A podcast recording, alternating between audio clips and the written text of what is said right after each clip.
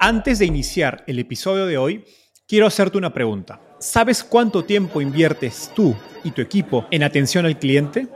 En el mundo de las startups, donde cada segundo cuenta y cada cliente es importante, Zendesk se convierte en tu aliado perfecto. Es como tener un equipo de superhéroes de atención al cliente a tu disposición. Zendesk es una plataforma omnicanal que integrará todos tus canales de comunicación como WhatsApp, email y redes sociales en un solo lugar. Gestiona tickets, ofrece una gran experiencia, aumenta tus ventas, pero sobre todo Construye relaciones cercanas con tus clientes gracias a Zendesk. Como beneficio exclusivo por ser parte de la comunidad startupeable, podrás probar el CRM de Zendesk completamente gratis por 6 meses. Y si decides continuar, tendrás 15% de descuento en tu primer año de contrato. Lo mejor de todo es que Zendesk escala de acuerdo a tus necesidades. Desde la oficina prestada donde empezaste hasta la compañía global que quieres construir. Compañías globales como Slack, Shopify y Airbnb confían en Zendesk para su atención al cliente. Ahorra tiempo, dinero y mantén felices a tus clientes. Encuentre el link con la prueba gratuita en la descripción de este episodio. Existen industrias donde el tamaño de tu mercado inicial es clave para conseguir una escala importante y posicionarse en la región. Por lo tanto, empezar en países como México o Brasil suele ser ventajoso para atraer tanto clientes como el interés de inversionistas de Venture Capital. Dos de esas industrias son las de e-commerce y el delivery de última milla. Debido a estas dinámicas de mercado, se vuelve más difícil construir una startup de delivery o e-commerce desde países más pequeños como Bolivia o Venezuela hacia el resto de Latinoamérica. Pero no es imposible. Justamente hoy conversamos con Vicente Sabarce, CEO y cofundador de Yami, la aplicación móvil de delivery e e-commerce líder en Venezuela y que está escalando rápidamente hacia Bolivia, Perú, Chile y Ecuador. Vicente nos contó por qué estos mercados no son tan pequeños como se cree y sus recomendaciones de levantamiento de capital y expansión internacional para emprendedores en estos países. Además, hablamos sobre canales de adquisición y retención de usuarios B2C. A la fecha, ya me ha levantado alrededor de 30 millones de dólares de fondos de Venture Capital como Antos Capital y Jump Fund. Y recientemente adquirió a Yaigo, una de las aplicaciones de delivery líderes en Bolivia. Gracias a Ariel Valverde de Yaigo, Diego Sales de Epacon Capital y Claire Díaz Ortiz por las buenísimas recomendaciones de preguntas.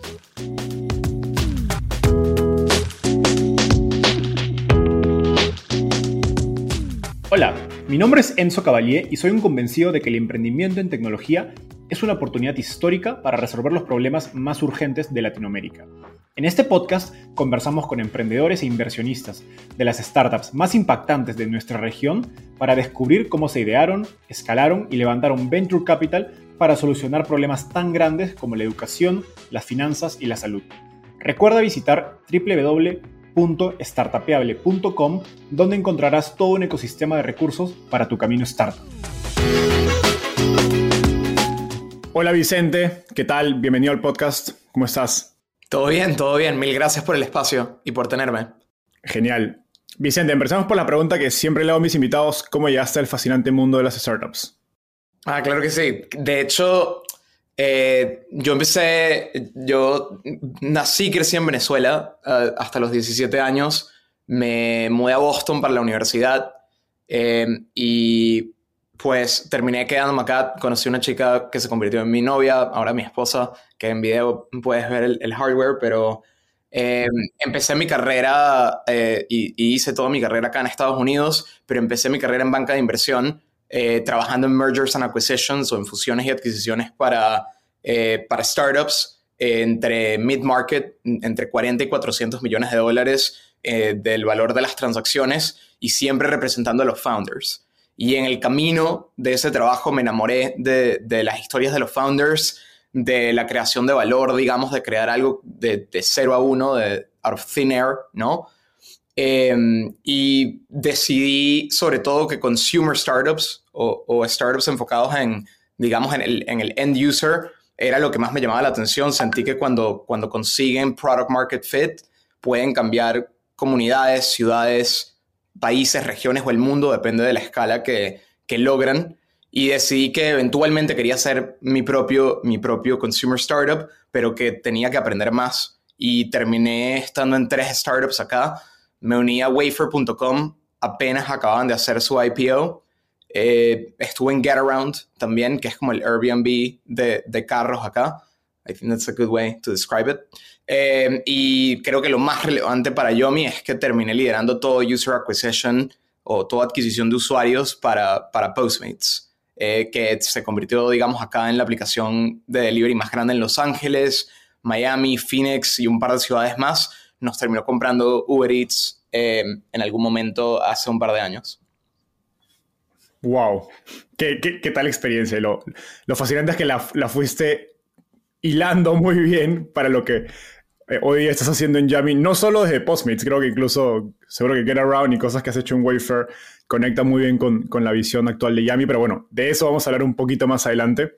Así que empecemos por, digamos, de, cero. Cuéntanos brevemente qué es Yami y si nos puedes dar algunos números para entender su magnitud, sería genial.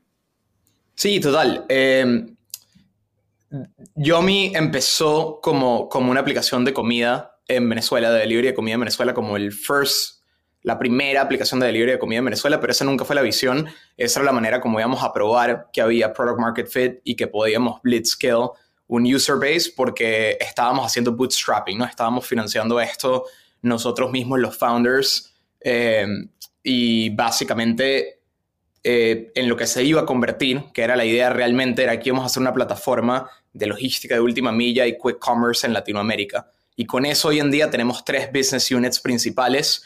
Eh, tenemos un super app que está presente en Venezuela y en Bolivia. En Bolivia, en Bolivia a través de una adquisición que completamos en noviembre de Yaigo, eh, que digamos una compañía con una visión parecida a la nuestra. El super app, digamos, es un lugar en el cual nosotros pretendemos que sea el mejor amigo del hogar en Latinoamérica. ¿no? La idea es que puedas pedir comida de restaurantes, bebidas eh, alcohólicas o no alcohólicas, supermercado, cualquier cosa que consigas en un centro comercial, joyería, electrónicos, ropa, entretenimiento, que tengas acceso a experiencias, que tengas acceso a comprar conciertos, el ticket para el partido de fútbol, ¿no? Eh, lo que sea, que puedas reservar un espacio, una canchita de fútbol con tus amigos, que puedas reservar entradas para ir al cine. Todo eso, la idea es que se pueda hacer desde, desde Yomi Yaigo. La segunda vertical es movilidad, principalmente ride sharing hoy en día, eh, que está live solamente en Venezuela por ahora.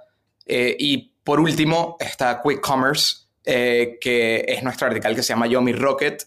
Y Yomi Rocket básicamente hace delivery en menos de 15 minutos de nuestros propios dark stores. Es decir, queremos que sea el supermercado más grande de Latinoamérica que nunca tienes que pisar, en donde puedes encontrar más de 3.000 productos únicos y te llega volando, ¿no? Al toque. Súper. Y en términos de magnitud, ¿hoy día en qué ciudades están? ¿Qué cantidad de usuarios están? Eh, estamos a nivel de países, estamos en seis países ahora. Estamos en Venezuela, Bolivia, eh, Chile, Perú y acabamos de lanzar en Ecuador y en Panamá en los últimos 10 días. Em, en Chile, Perú, Ecuador y Panamá estamos solo con Yomi Rocket, que se convirtió no solamente en, como te digo, un business unit adicional, sino en nuestra herramienta como de internacionalización. Eh, y en Venezuela y en Bolivia sí tenemos el ecosistema completo de super app y movilidad. Ahora, todas las semanas escuchamos noticias digamos, sobre la complicada situación económica de Venezuela, inflación, crimen, inmigración. No, nombre el, problema. Y desde una perspectiva muy lejana, cualquier persona dirá que emprender en Venezuela es una locura. Tú decidiste dejar digamos, tu carrera en tecnología en San Francisco, si no me equivoco, e invertir tus ahorros, como nos decías, en bootstrapear eh, Yami en Venezuela. ¿Qué viste en la oportunidad que otros no, eh, que te dio la convicción de tomar esa decisión? Sí, yo creo que el, el, el, tema en Venezuela es que sí, eh, obviamente ha habido un tema, eh, digamos, geopolítico y un riesgo geopolítico por, por, por mucho tiempo, pero creo que el riesgo más fuerte para cualquier negocio es económico y, digamos, de currency, ¿no?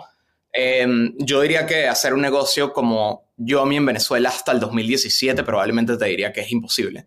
Pero la razón no es por temas políticos, la razón era porque teníamos la moneda más inflacionaria a nivel mundial.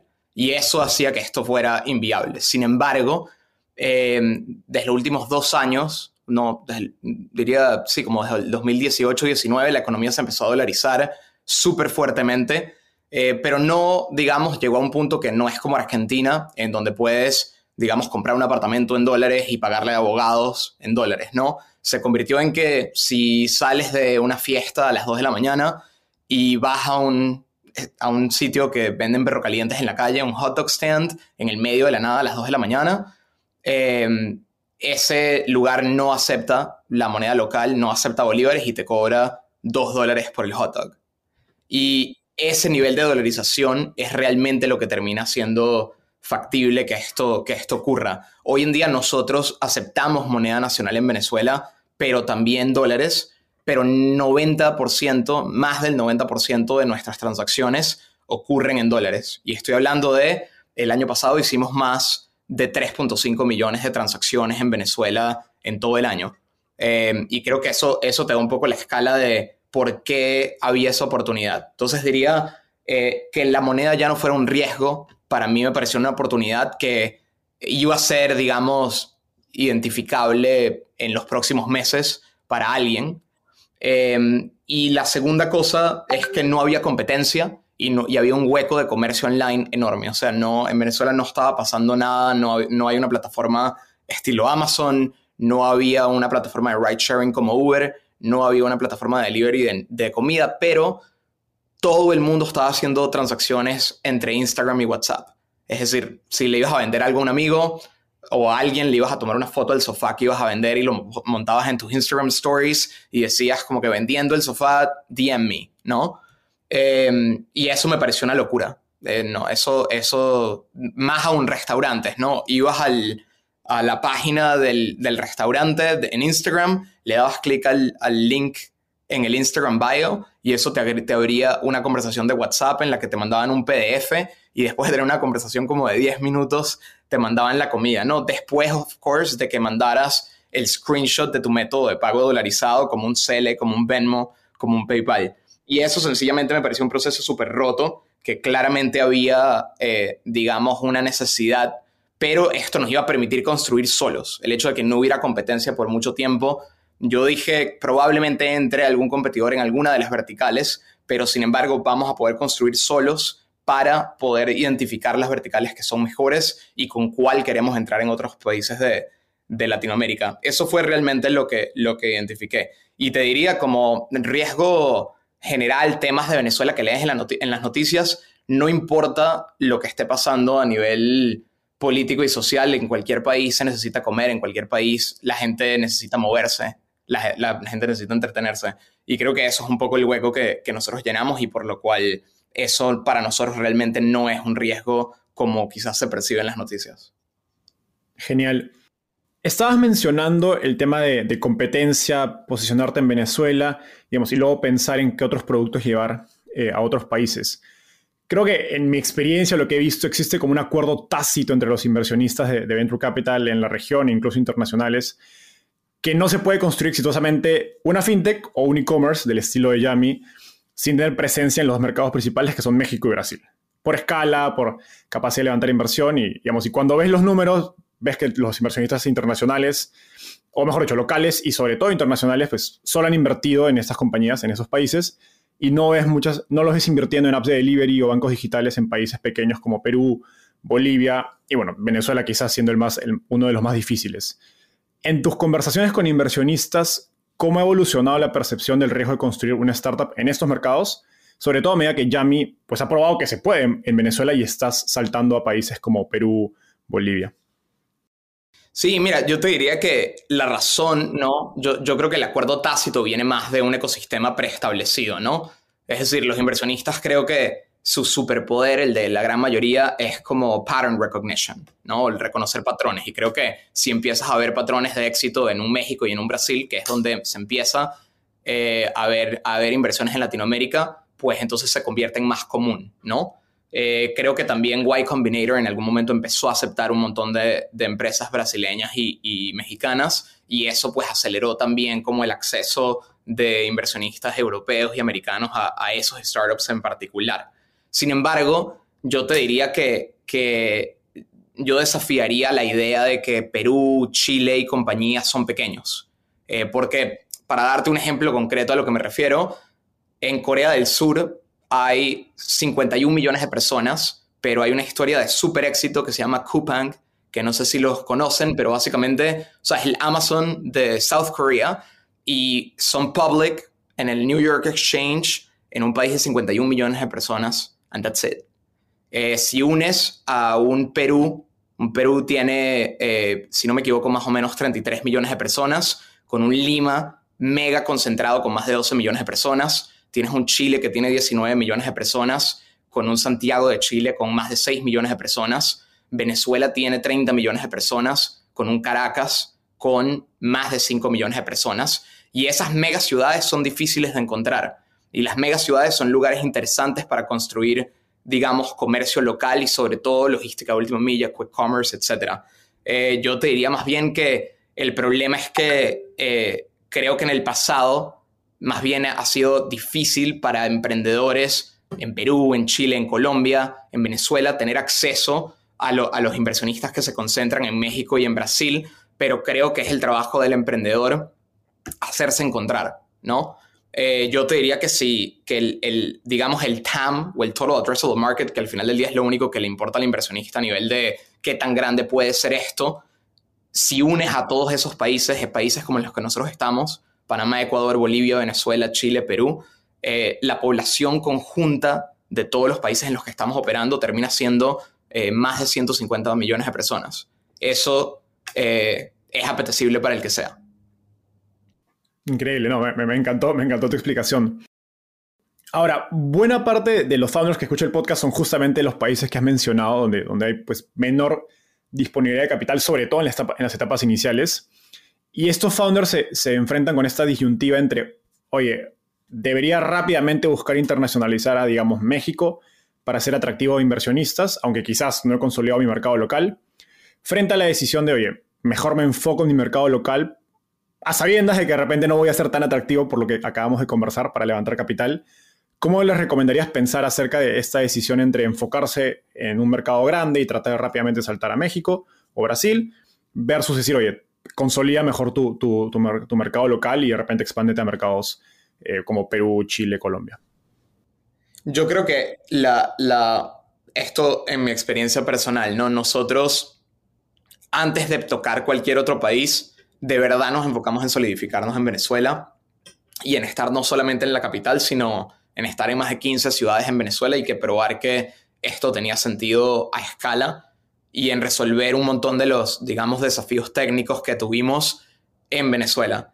Em, yo diría que eso no nos penalizó, pero sin duda a nivel de inversión externa era importante la visión de, salir en algún momento y, expandirse, ¿no? Em, yo diría que la decisión no debe ser tanto me enfoco en mi mercado local o, me voy a otro mercado, sino debe ser más eh, tengo que encontrar product market fit y tengo que escalar el negocio lo más rápido posible eh, para mostrar un traction que, que sea realmente apetecible y que sea un, digamos, que levante cejas al que sea que, con el que termines hablando, ¿no? Si eso lo puedes hacer en tu mercado local, diría que lo hagas en tu mercado local. Eh, si la, eh, digamos, idea es eventualmente expandirte a México o a Brasil, creo que tiene sentido. Pero también creo que haría como una pausa en acá que creo que eh, por algún motivo ahora todos los startups en Latinoamérica empiezan como en un país y la visión se convierte como que si la matamos, ¿no? Si reventamos esto en We Win, vamos a estar en toda Latinoamérica. Y eso es todo. Y yo no entiendo por qué hay emprendedores europeos haciendo negocios mundiales y emprendedores americanos haciendo negocios mundiales. Y no entiendo por qué no puede haber un startup que, salga, que nazca en Perú y se convierta en un startup global. Es totalmente posible. Entonces yo diría que más bien eh, yo entiendo la dificultad de levantar inversión y todo el tema y que hay un foco en, en Brasil y en México, pero yo más bien creo que lograr algo increíble en un Chile o en un Perú va a levantar más cejas y va a hacer mucho más ruido que ser un startup más en, México. Eh, pero creo que el foco debe ser en crear un negocio sostenible que tiene sentido, encontrar product market fit, que es mucho más complicado. Diría que ese es el problema matemático más complicado que, tiene el startup. Creo que levantar capital es un problema que si, si logras eso, eh, en el camino va a venir y lo vas a lograr. Buenísimo, totalmente de acuerdo. Ahora, Y ya para terminar este tema relacionado a, empezar, digamos, una compañía desde un mercado más pequeño, a partir de tu experiencia levantando capital para Yami, ¿qué recomendaciones le darías a otros founders sobre cómo pitchar a inversionistas justamente la oportunidad en este mercado de Venezuela, Perú, Bolivia? Em, creo que si, si es un país que normalmente no recibe inversiones de, de VCs, que pueden asumir que Venezuela es uno, em, y que pasé por esto bastante, creo que hay un momento en el pitch que es de educación, es decir, de, de por qué el país, ¿no? Mm, por qué el país vale la pena y creo que dos cosas, ¿no? Es por qué el país vale la pena y por qué no es un México y un Brasil a nivel de la cantidad de capital semilla que, que hay regado por ahí, ¿no? Em, creo que esa labor la pueden usar ustedes como, digamos, siendo de, de su país eh, y, y, vendan su país, o sea, vendan su startup y su país. Creo que eso también es lo mejor que pueden hacer y lo más bonito que pueden hacer por su propio país también. Creo que todos los países en Latinoamérica tienen un selling point, every single one. Eh, y lo digo porque hemos pensado en entrar, digamos, con Yomi, cuando pensamos en expansiones, los evaluamos probablemente absolutamente todos y las decisiones que tomamos de por qué uno y por qué no sí son mucho más basados en, eh, en dónde creemos que podemos tener más impacto más rápido y en el competitive landscape que en este país mejor que este otro. Me, encanta esa, explicación lógica y creo que a veces tantas noticias y portadas nos hacen mirar tanto a México y Brasil que nos olvidamos que hay muy, buenos fundamentales en, en, el resto de países de la región. Que nuevamente no solo tienen buenos fundamentales, sino que tienen una competencia en órdenes de magnitud menor, no solo en términos de capital, sino eh, menos emprendedores enfocándose justamente en estos mercados. Vicente, ahora me gustaría pasar a otro tema que es eh, profundizar en tu, en tu background operativo eh, en startups. Oigamos, hoy según la información pública que vi, corrígenos si, si el número es más, más grande, Yami ya es utilizada por más de medio millón de personas. y así que me gustaría, como dicen en Estados Unidos, pick your brain acerca de adquisición de usuarios en, productos B2C y, para consumidor. Cuéntanos primero, ¿cuál fue tu estrategia digamos, de go-to-market y los canales más efectivos que les funcionaron para lanzar en Venezuela? Sí, diría que no. Creo que sí hay un. Obviamente hay una estrategia hyper local de cómo entrar a un mercado, pero creo que eh, diferencias, digamos, entre mi experiencia pasada y, y Venezuela creo que Venezuela y Latinoamérica en general eh, es una sociedad como súper pegada a redes sociales, en donde las cosas se riegan por WhatsApp y como que te sale forward too many times cuando algo se va viral. Em, la gente en Instagram se entera de las cosas, ¿no? La gente encuentra productos y servicios en Instagram orgánicamente de una manera que no ocurre en Estados Unidos. Eh, diría que la gran diferencia en la estrategia los canales tradicionales sin, sin duda alguna no funcionaron. O sea, digital marketing en Facebook Ads, en Google App Install Ads, YouTube, eh, sin duda fue una gran parte y fue efectivo. Eh, crear referral programs es súper efectivo, ¿no? Es decir, él gana dos dólares eh, cuando refieres a un amigo y tu amigo gana dos dólares también en su próxima orden. Ese tipo de referral programs te da una velocidad y una viralidad importante, sobre todo cuando estás jugando el hyperlocal game y si das un producto que, digamos, da un beneficio increíble y que la gente tiene una buena primera experiencia, ¿no? Por ejemplo, en Yummy Rocket, si te llega algo en 15 minutos, la gente normalmente está medio en shock, como que that was amazing, eh, y me puedo ganar X cantidad de dólares refiriendo a mi amigo, lo voy a hacer. Em, pero diría que influencers fue una parte importante de la estrategia precisamente porque la gente encuentra productos y servicios tan orgánicamente en Instagram, eh, diría que fue una inversión más grande de lo que originalmente pensé que iba a ser, precisamente por eso. Y eso aparte sí me, me sorprendió, como la efectividad que tenían los influencers versus otros países. Y te diría que lo otro fue campaña como pre-lanzamiento. Cada vez que íbamos a entrar a una ciudad, nos asegurábamos que tuviéramos más de tantos seguidores en, en, las redes sociales de cada ciudad específica. Y al principio hicimos redes sociales específicas por ciudad, lo cual era totalmente no escalable, pero dijimos por las primeras 10 lo vamos a hacer así porque es lo que nos va a garantizar que vamos a tener un volumen inmediato eh, apenas lancemos, ¿no? Hacíamos 15 días de pre-lanzamiento, acumulábamos followers, lanzábamos y era como un boom de ruido en la ciudad. Eh, caravanas de los drivers, eh, digamos, con los backpacks verdes, eso ayuda un montón. Te diría también para nosotros, hay alguien, uno de, mis, de mis uno de mis ejecutivos me dice siempre que la manera de crecer la empresa es creciendo la flota de drivers y obviamente la razón es porque aumenta la capacidad, pero también a nivel de marketing es más logos de Yomi rodando por la ciudad y eso sin duda tiene un impacto visual importante, ¿no? Eh, si vas a Caracas hoy en día, eh, en una distancia de 15 minutos probablemente te pasen por al lado como 7 Yommers y creo que eso tiene un impacto. Eso es como, digamos, un reminder constante de que cuando llegas a la casa deberías pedir por Yomi algo. Genial.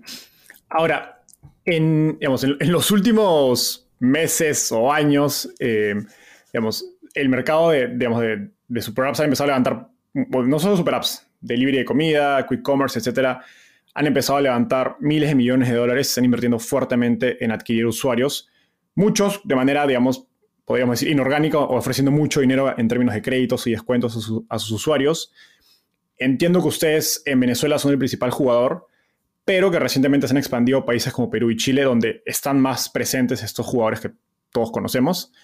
¿Cómo compites para adquirir y retener usuarios eh, frente a, jugadores que, pueden estar mucho más capitalizados e invierten más agresivamente en, como se dice, en el, en el ecosistema subsidiar la demanda?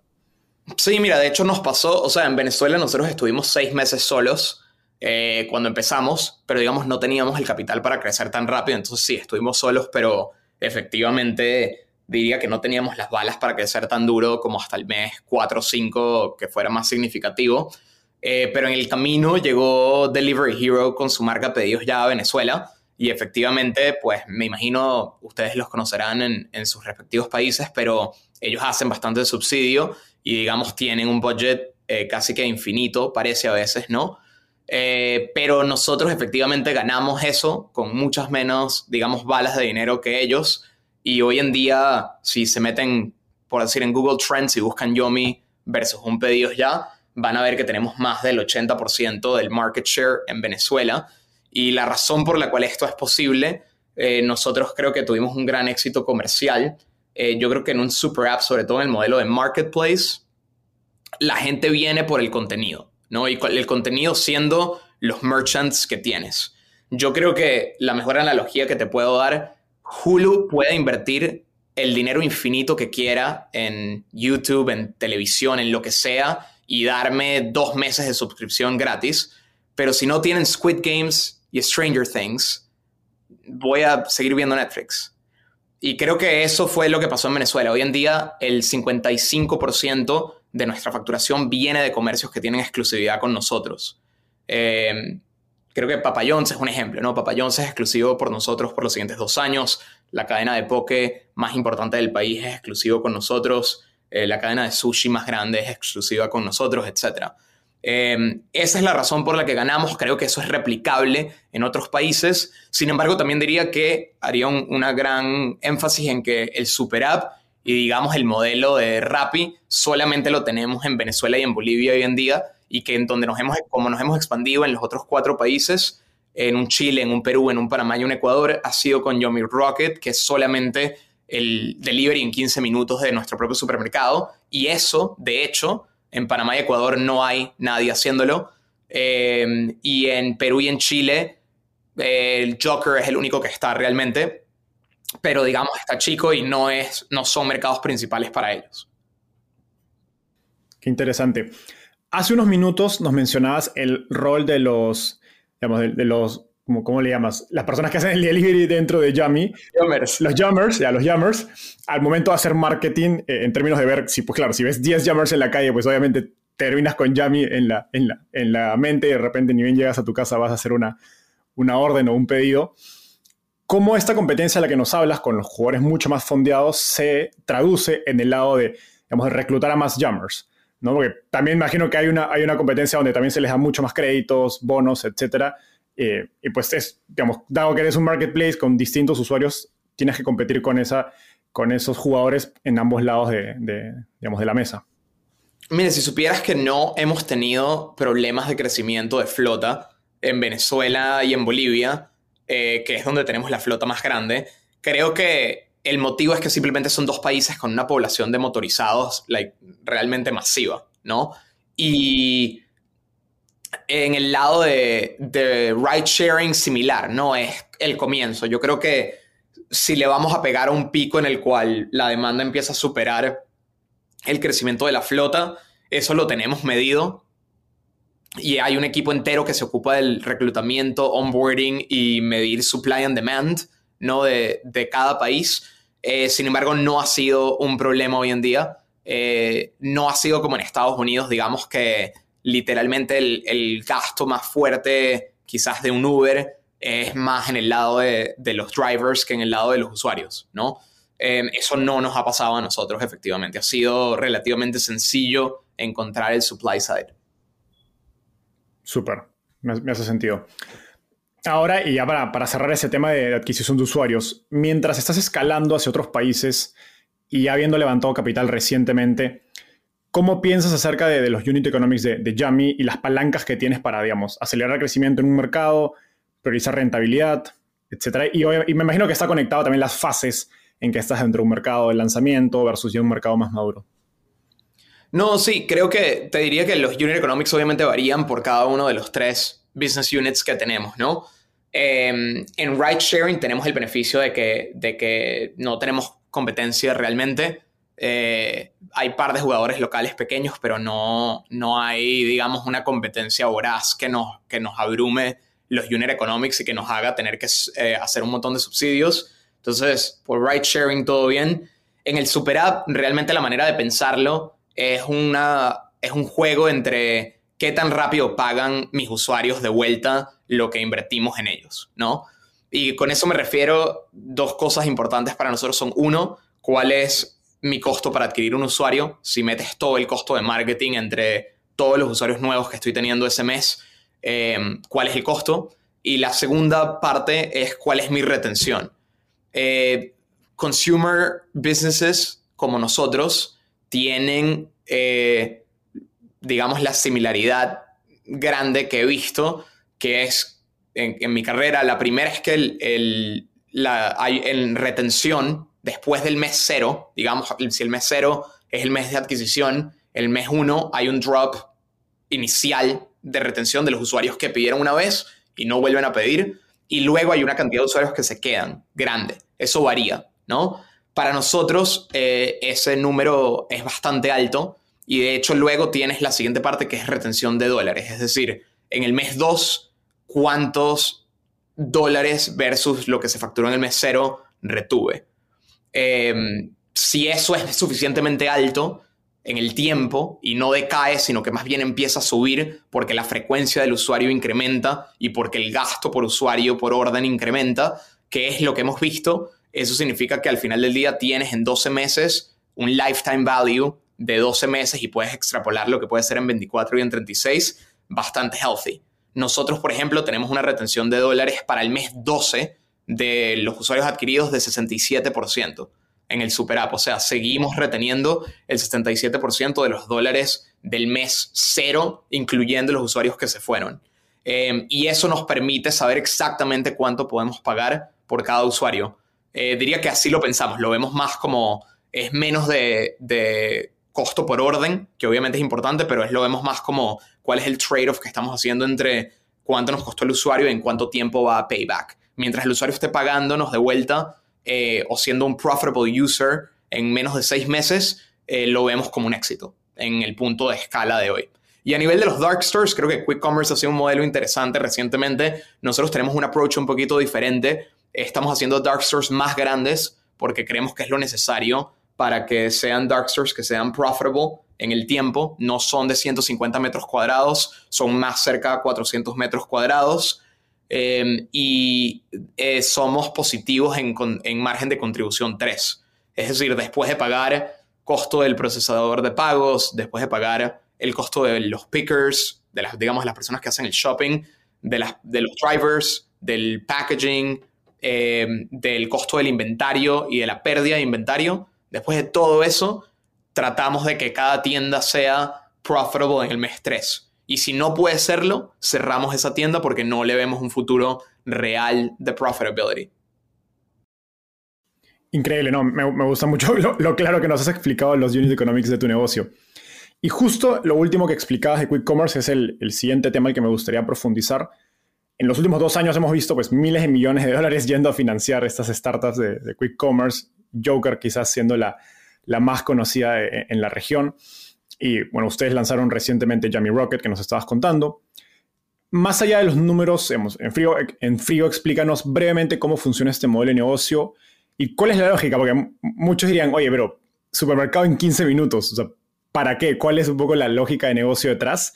Y también en qué se diferencia este modelo del delivery más tradicional al que hemos estado acostumbrados por los últimos cinco años, digamos.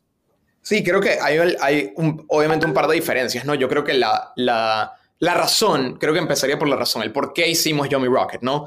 Nosotros estábamos eh, trabajando con un, montón de, con un montón de supermercados en Venezuela eh, con los que seguimos trabajando y queremos seguir trabajando. Sin embargo, nos encontramos con un par de problemas en el camino. El primero es que las comisiones que un supermercado te puede dar para que tenga sentido para su negocio son mucho más bajas de lo que te puede dar un restaurante, una tienda de ropa, una tienda de electrónicos, ¿no?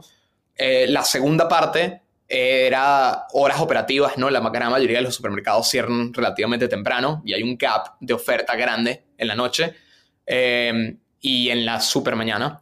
Y luego eh, el, último problema es que la gran mayoría de los supermercados eh, no tenía el bandwidth ni la prioridad interna de conectarnos a nivel de inventario, de tal manera de que su inventario fuera a tiempo real con la aplicación.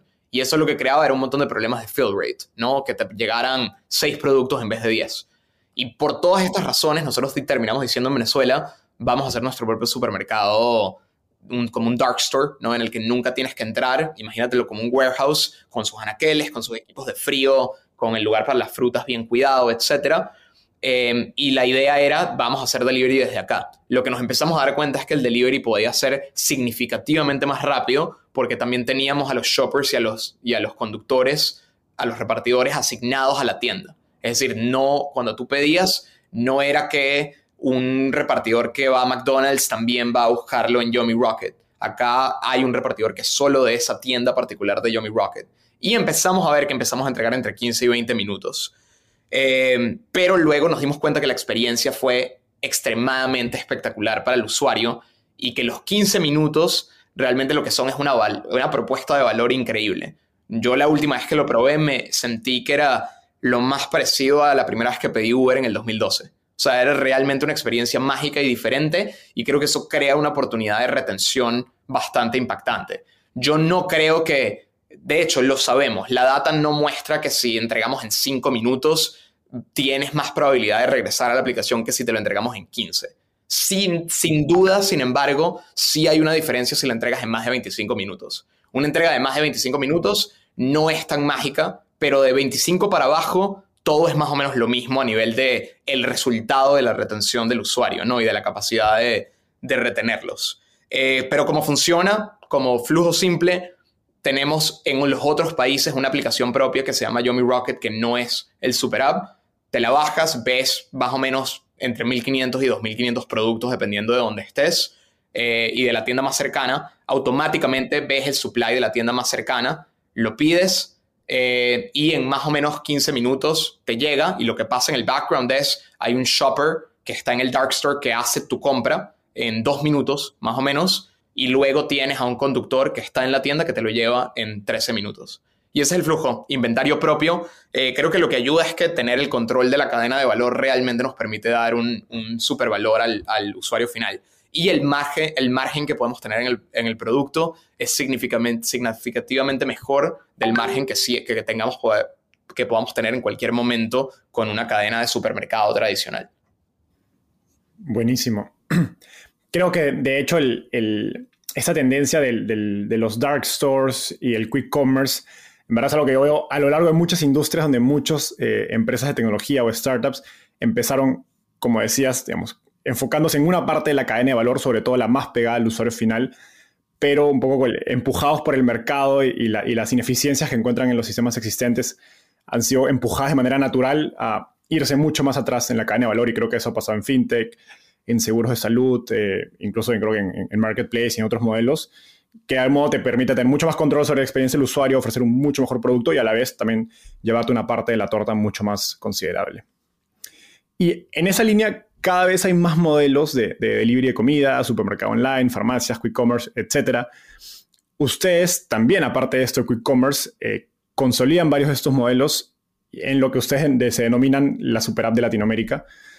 ¿Hacia dónde crees que va a evolucionar el mercado de, delivery en Latinoamérica en los próximos años y cómo encaja eh, su visión de super app dentro de este futuro? Mire, yo creo que el, creo que nos llamamos el super app de Latinoamérica para, para ponerlo simple, ¿no? Sin embargo, desde mi experiencia en Postmates, creo que algo que te puedo decir que es súper importante de cómo manejamos el negocio es que los, los network effects, ¿no? Los efectos de poder crecer entre el boca a boca de la gente, principalmente diría, eh, no existe a nivel regional en absoluto y tampoco existe a nivel de país. Y lo que me refiero con esto es, si recuerdo mi tiempo en Postmates, en Postmates nosotros ganamos en Los Ángeles de una manera agresiva con más del 65% del market share en Los Ángeles. Sin embargo, del otro lado del país, en Nueva York, solamente logramos, logramos tener 4% del market share. Y el hecho de que eso es posible te diría que es exactamente lo mismo en Latinoamérica. Lo que me refiero es, número uno, que nosotros ganemos en Bolivia no significa que vamos a ganar en Perú. Y definitivamente también que ganemos en una ciudad, por ejemplo, que ganemos en Ciudad de México, no tiene nada que ver con que vamos a poder ganar en Monterrey y en Guadalajara y ser el player que es dominante en ese lugar. Yo creo que eh, eh, fast forward en unos años en Latinoamérica va a haber ganadores por ciudad por categoría. Y yo creo que Yomi tiene una gran oportunidad de ganar una gran parte de esas ciudades, sobre todo en Quick Commerce, pero también en el Super App, porque al final del día tenemos la tecnología y podemos, digamos, incorporar otras verticales a la aplicación de Quick Commerce con la que estamos entrando, que puedes verlo como un Trojan Horse, ¿no? Al final del día, otra de las cosas que vimos es que cuando adquirimos a alguien con Quick Commerce en el Super App, eh, es el usuario que es el más probable que logramos vender a otras verticales. Entonces, si, digamos, ponemos 300.000 usuarios de Quick Commerce en Lima, ¿no? Eh, que es donde, de hecho, estamos hoy en día en Perú, que tenemos nueve dark stores allá, eh, nadie nos quita de introducir otras categorías del Super App en Lima. Si lo vamos a hacer o no, creo que el tiempo lo dirá. Creo que depende de si ganamos agresivamente como el ganador de Quick Commerce y empezamos a robarle market share a los supermercados en Perú. Y creo que también depende de cómo se ve el, el competitive landscape de cada categoría individual que tenemos construida en el Super App en Lima. Y replica ese pensamiento para cualquier ciudad. Yo lo que creo es que vamos a tener en cuatro países el Super App va a existir completo eh, y que en el resto de los países va a seguir siendo solamente eh, digamos, Yomi Rocket con delivery en 15 minutos. Sin embargo, diría que ese negocio solo es suficientemente grande para tener éxito y por eso no nos quita el sueño. Creo que esto va a ser un tema de cherry pick, eh, los, los, digamos, la, la, estrategia de entrada a cada ciudad con otras categorías de la primera con la que entremos. Qué, interesante, ¿Cómo, ¿Cómo, suena que al ser un juego tan local la secuencia en que decides invertir capital en cada una de esas ciudades es muy importante para el resultado final, ¿no? Porque puedes ir a una ciudad para la que de repente no era el mejor momento para ir y en, digamos, en consecuencia no solo impactas digamos, a ese mismo mercado, sino que tus posibilidades de conquistar siguientes mercados. En cambio, si haces una secuencia muy correcta en términos de, oye, para la etapa de la compañía, en una etapa semilla, en una etapa sería, el, dado el capital que tenemos, nuestra capacidad, nuestra tecnología, hace sentido ir a tal mercado y en, no sé, dos años ir al siguiente pues te incrementa tus probabilidades de manera significativa. ¿Cómo piensas la estrategia de, digamos, de secuenciar esas, esas ciudades a las que vas, eh, digamos, enfocándote?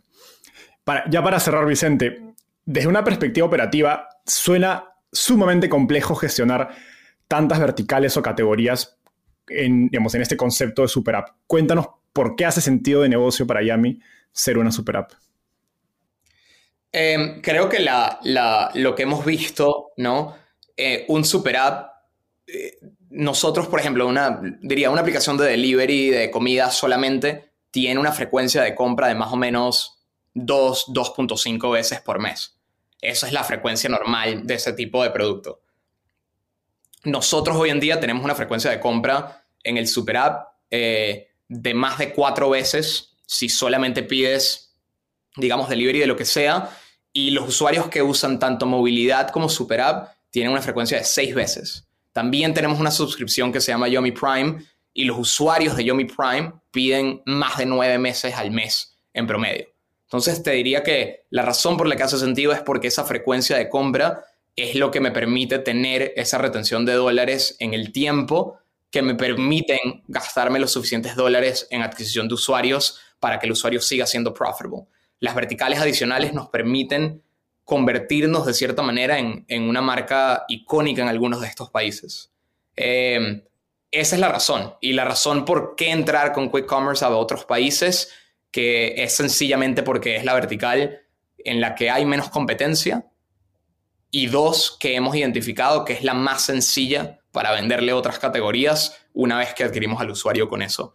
Eh, por eso hace sentido, diría, eh, a nivel de, negocio. Qué, interesante. Qué interesante sobre todo lo último que mencionas sobre, dado que el mercado, digamos, de delivery de restaurantes está tan competido y creo que es donde muchos de sus eh, competidores empezaron por ese segmento, de algún modo ustedes han encontrado que empezar por quick commerce puede ser un mejor negocio para, para lanzarme, más, me imagino, más eficiente en capital, pero como dices también, al final repercute en tu, en tu chance de venderle el super app que eventualmente te lleva a tu, a tu visión de largo plazo, que es pues, ser esa super app con, con múltiples categorías. Vicente, ha sido una entrevista increíble. Llegamos a la parte final. Se llama ronda de tweets. Básicamente te voy a hacer una pregunta y me tienes que responder en lo que te tomaría escribir un tweet, es decir, menos de un minuto. ¿Estás listo? Listo.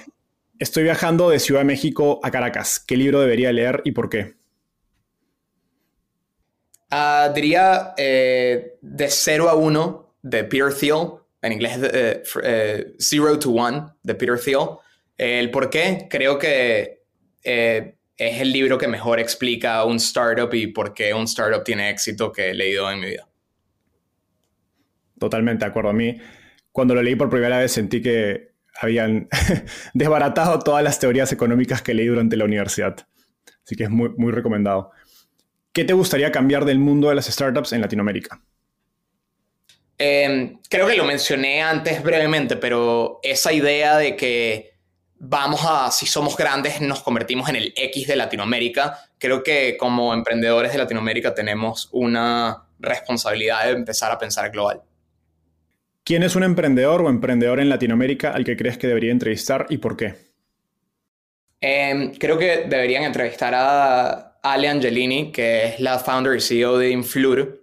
Em, están haciendo una plataforma de eh, digamos, para que los creators puedan monetizar su talento súper interesante. Y están como uniendo marcas y talento de una manera que no, no lo había visto antes. Eh, I think it's interesting. Buenísimo. Vicente, un gustazo tenerte en el podcast. Gracias por estar aquí. Pueden seguir a Vicente en Twitter como arroba metabarce con V o V chica. Un gusto, Vicente. Nos vemos. Claro que sí. Un abrazo. Bye.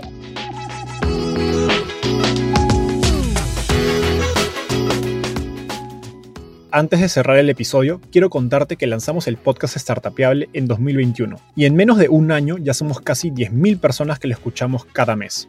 Y quiero seguir creciendo esta comunidad. Por eso, si escuchaste este episodio y te gustó, ayúdanos contándole a un amigo, familiar o colega. Suscríbete y déjanos un review en Spotify o Apple Podcasts. De hecho, me gustaría saber quién eres y por qué escuchas el podcast.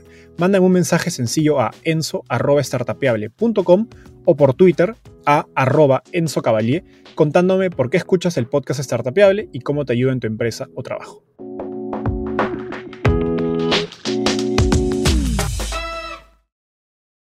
Este es un podcast producido por Explora.